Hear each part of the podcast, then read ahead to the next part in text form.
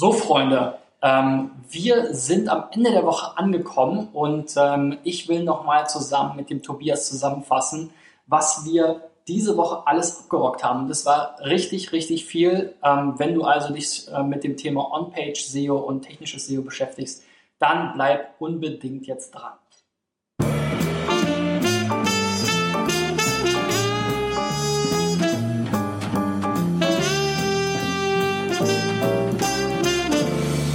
Ja, Tobias, vielen Dank erstmal, dass du diese Woche hier äh, mit mir gesessen hast äh, und durchgehalten hast. Wir haben ja echt ähm, äh, pickepacke volles Programm äh, abgeliefert. Und ähm, ich würde mal so die äh, Themen durchgehen. Wir haben gestartet natürlich so mit diesen Anfängerfehlern, ähm, die eigentlich jeder äh, macht. Vor allem ähm, natürlich 404-Fehler, komische Weiterleitungsketten, ähm, Markup-Fehler, Performance-Themen. Also da gab es eine ganze Menge. Vielleicht kannst du noch mal ganz kurz was zu den verschiedenen äh, HTTP-Codes sagen und wie wichtig da die, drei, die Unterscheidung zwischen 301, 302 und so weiter äh, ist. Macht ja. das noch einen Unterschied? Macht das keinen Unterschied mehr? Der wurde ja viel diskutiert. Genau, also der größte Unterschied ist immer noch Caching. Also es hat beim Browser natürlich von der Implementierung massive Unterschiede.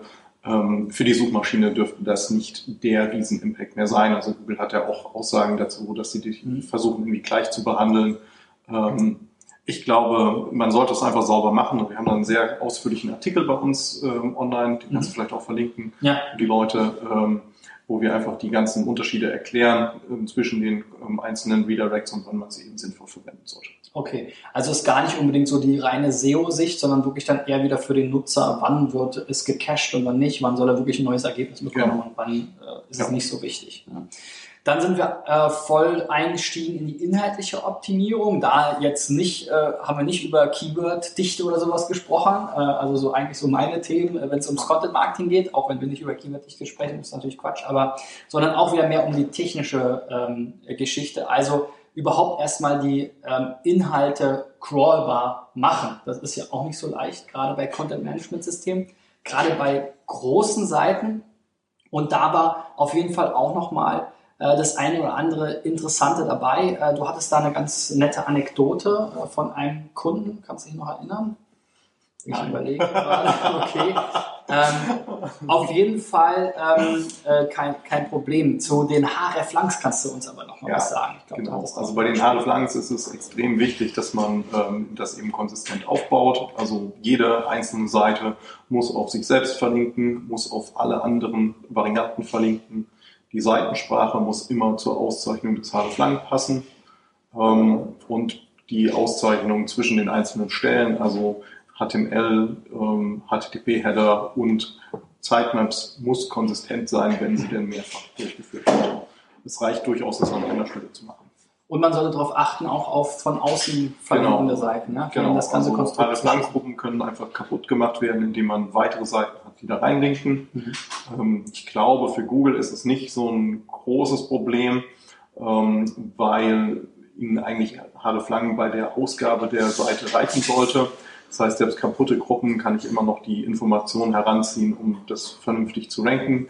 Ähm, trotzdem halten sie es einem teilweise in, den, in der Search Console eben als Fehler vor. Und wenn man die beseitigen, beseitigen möchte, dann äh, muss man eben all diese Dinge ähm, beachten. Mhm. Und ähm, wie äh, findet ihr jetzt so Duplicate Content? Was sind so die Klassiker dort? Ja, also wir machen Crawls, ähm, erfassen die Title, die Meta-Descriptions, und ähm, den kompletten Page Body. Mhm. Dann bilden wir da Prüfsummen drüber und letztendlich gucken wir dann, ob wir entsprechend ähm, doppelt äh, da Duplikate eben finden. Und die fassen wir dann alle in Gruppen zusammen. Das heißt, wir können dir später im Crawl alle Seiten zeigen, wo der Titel identisch ist, die Meta-Description oder auch der komplette Inhalt. Mhm. Und äh, ganz interessant ist da ja auch, äh, wohin man linkt. Ne? Also externe Links ähm, sollte man sich auch immer mal anschauen, vor allem wenn man nicht selber als unsichere Seite irgendwann mal genau. äh, identifiziert werden Gerade, will. Wenn man mal zehn Jahre eine Seite betrieben hat, dann hat sich da einiges an ähm, Zeugs angesammelt und man weiß ja gar nicht mehr, ob die Domains heute noch ähm, den ursprünglichen Besitzern gehören oder noch den Inhalt zeigen. Und eine Möglichkeit ist, dass man mit einem Crawl eben all diese externen Links findet und die dann einfach mal gegen die Google Safe Browsing API prüft und schaut, ob ähm, ja, da irgendwelche bösen Inhalte dahinter liegen. Ja, Das macht auf jeden Fall Sinn, weil ähm, letzten Endes ja nicht viel, es wird immer viel über externe Links auf die Seite gesprochen, ja.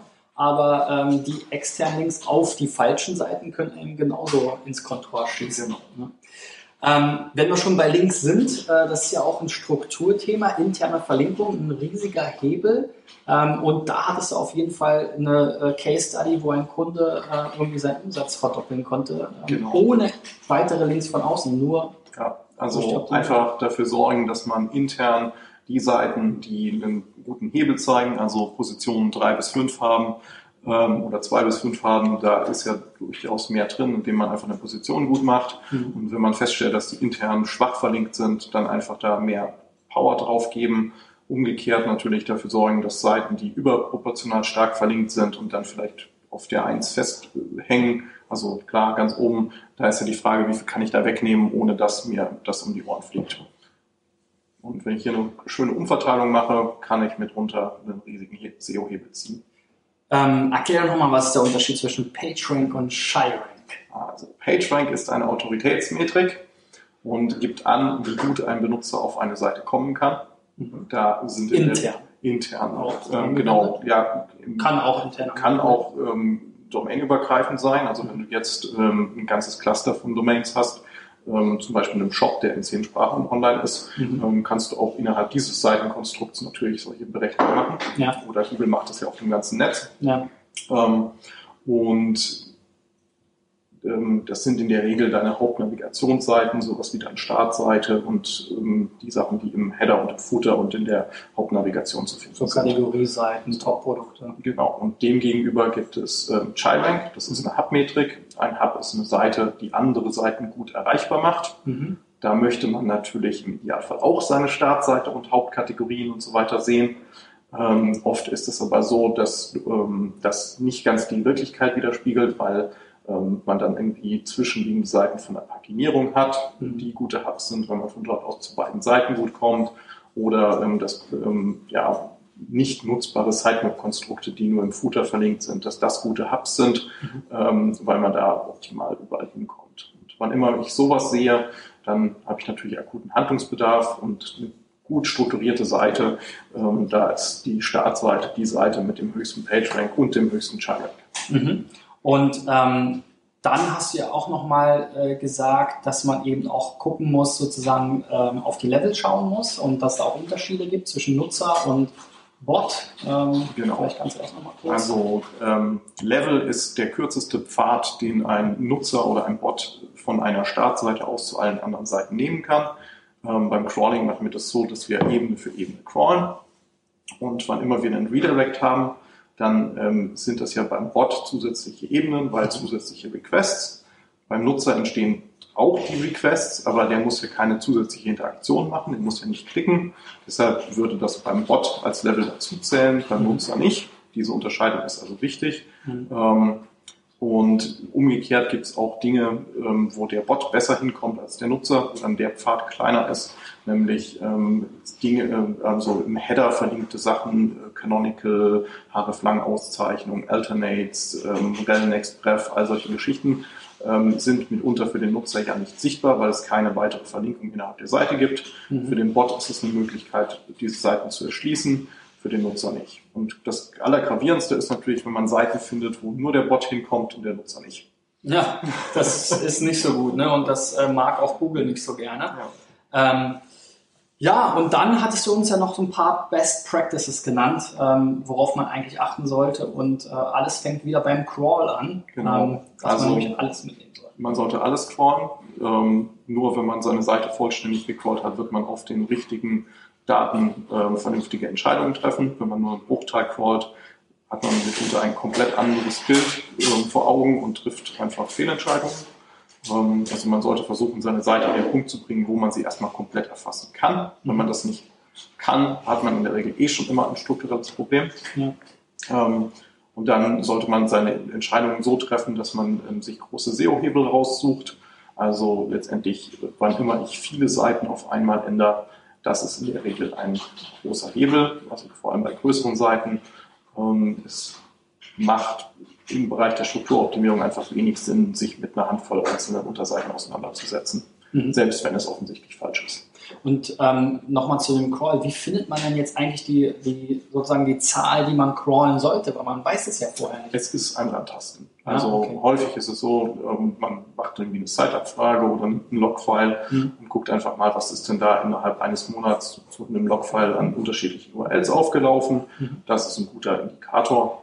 Äh, meistens findet man dann noch deutlich mehr Seiten, aber man kann es ja auch einfach hochstufen. Ja, okay, also rantasten und dann ähm, genau. Und teilweise ist es auch so, dass man auch mit einem kleinen Crawl schon so offensichtliche Fehler findet. Also wenn man ähm, irgendwie Session-IDs in der URL findet, dies, das ist unendlich. Mhm. Ähm, das ist klar, dass ich das nie komplett crawlen ähm, kann. Ähm, und dann muss ich das mitunter simulieren, wie sieht es aus, wenn ich diesen Fehler schon behoben habe. Mhm. Oder ähm, ich muss es eben erst diesen Fehler beseitigen, bevor ich dann einen vernünftigen Crawl äh, bekommen kann.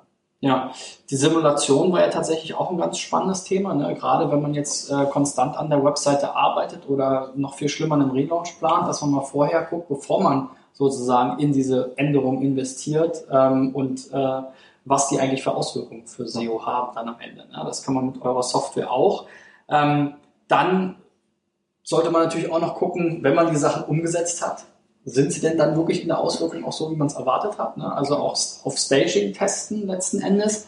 Und ähm, ja, vielleicht kannst du mal sagen, wenn ich jetzt diese ganzen Daten habe und äh, Entscheidungen treffen will, äh, worauf sollte ich da achten? Große Hebel drehen, mhm. also wirklich mit den, ähm, mit den Dingen anfangen, die eben viele Seiten betreffen. Ähm, dann dafür sorgen, dass man den aktuellen Stand erhält, also dass sich da nicht irgendwelche Dinge verschlechtern. Das sehen wir häufig, dass sich Sachen einfach über eine Zeit von mehreren Monaten oder so einschleichen. Also man sollte ja wirklich ähm, sehr im Monitoring darauf achten, dass man ähm, alles immer nur in eine positive Richtung äh, drückt mhm. und ja auch Abnahmeprozesse etablieren, ähm, wo einfach SEO das letzte Wort hat und ja sagen kann, geht jetzt nicht online, weil es schlecht. Das wäre der Traum, wenn ja. der SEO das letzte Wort hätte. Gibt es in einigen Firmen durchaus. Ja, ja. ist aber eine Frage, äh, wie man sozusagen die wirtschaftliche Relevanz äh, einschätzt.